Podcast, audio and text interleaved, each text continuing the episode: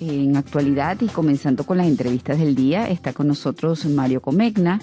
Él es infectólogo e internista y coordinador de la consulta de VIH en el Hospital Vargas. Y vamos a hablar de una nueva variante o cepa del VIH más contagiosa y virulenta que ha sido descubierta.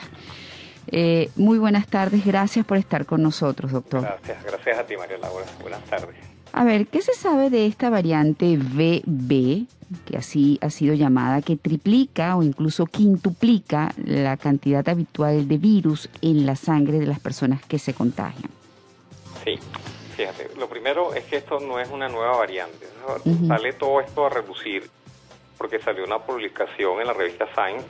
La revista Science es una de las revistas más prestigiosas desde el punto de vista científico en el mundo. Eso salió publicado ahorita el día, el día 3 de febrero de 2022.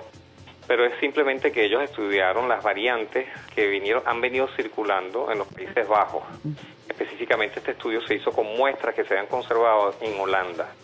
Y se vio que había una variante del virus del VIH que se comportaba o que de, forma diferente, como tú muy bien dijiste, las cargas virales de las personas que tenían o que, o que estaban infectados con esta variante tenían cargas virales muchas, mucho más altas, entre 3 y 5 veces más altas, y adicionalmente este, la, la destrucción, por decirlo de alguna manera, o el descenso de los CD4, que son las defensas o los linfocitos que destruye el virus, este, eh, se dañaban como que mucho más rápido.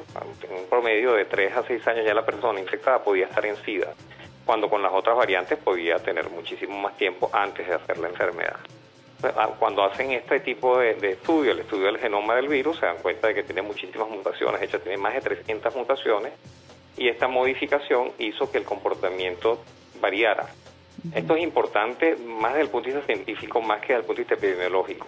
Esto viene incluso, está descrito, esta variante estaba circulando desde los años 90, tuvo un pico importante en el 2000 y ahorita en el del, del 2010 para acá ha bajado.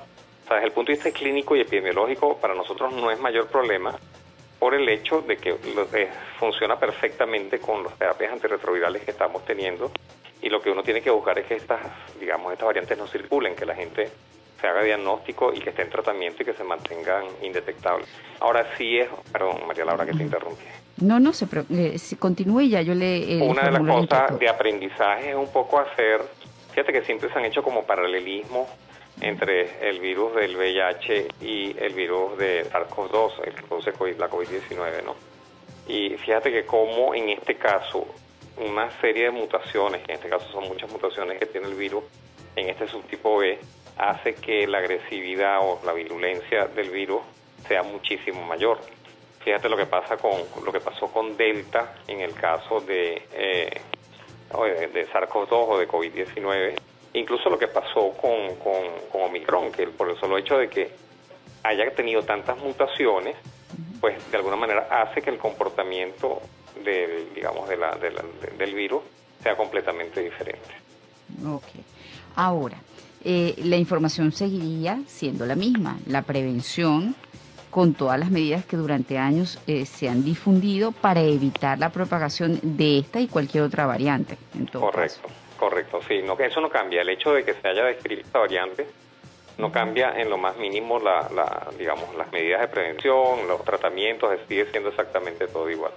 Lo que sí tenemos que insistir es en el diagnóstico precoz en la medida que las personas se hagan las pruebas de VIH, que ahorita tenemos una gran facilidad, que son las pruebas rápidas, que son muy efectivas, pues de alguna manera eso hace que el virus de alguna manera no circule. Hay que tener claro que mientras el virus más circule, más probabilidades de que haga mutaciones. Claro, para bien o para mal esas mutaciones, que es el tema que la ciencia todavía no ha terminado de resolver. Es correcto, es correcto. ¿Qué es lo que está sucediendo con el COVID-19? Hay tres tipos de pronósticos, unos positivos o dos positivos o más benignos y uno que, que, es el tercer, este, vamos a decir, la tercera posibilidad, que es que mute para una cepa muy virulenta y muy agresiva como la primera que circuló. Por eso, nosotros desgraciadamente todavía no tenemos vacunas para el VIH, pero sí tenemos tratamientos que son efectivos para controlarlo. En el caso de COVID, en el caso de SARS-CoV-2, existen vacunas y por eso es que estamos con, insistiendo que las personas se vacunen, porque se ha visto que todas estas mutaciones se han generado, por lo menos en el caso de COVID, en África, donde son, digamos, digamos países que tienen menos tasas de, de o coberturas de vacunación. Bueno, pero ya usted y yo hablamos en algún momento sobre eh, la vacuna que se está desarrollando para, para el SIDA, ¿no? las nuevas, porque son varias que están, que están rodando. Exacto. Bueno, muchas gracias. No sé si quiere agregar algo, doctor. No, no, no, no.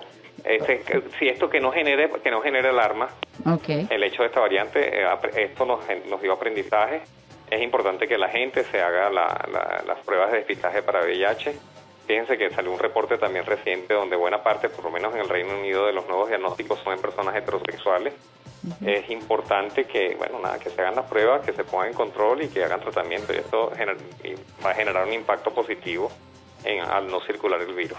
No va a generar más mutaciones ni variantes. Bueno, muy amable. Estuvimos conversando con Mario Comegna, infectólogo e internista y coordinador de la consulta de VIH en el Hospital Vargas. Hablamos sobre esta nueva variante o cepa del VIH que dicen que es contagiosa y virulenta y que ha sido descubierta, pero que el comportamiento con respecto a los medicamentos sigue siendo igual. Por tanto, eh, a protegerse y, bueno, obviamente tener la tranquilidad que los medicamentos que están siendo aplicados funcionan exactamente igual en esta nueva variante.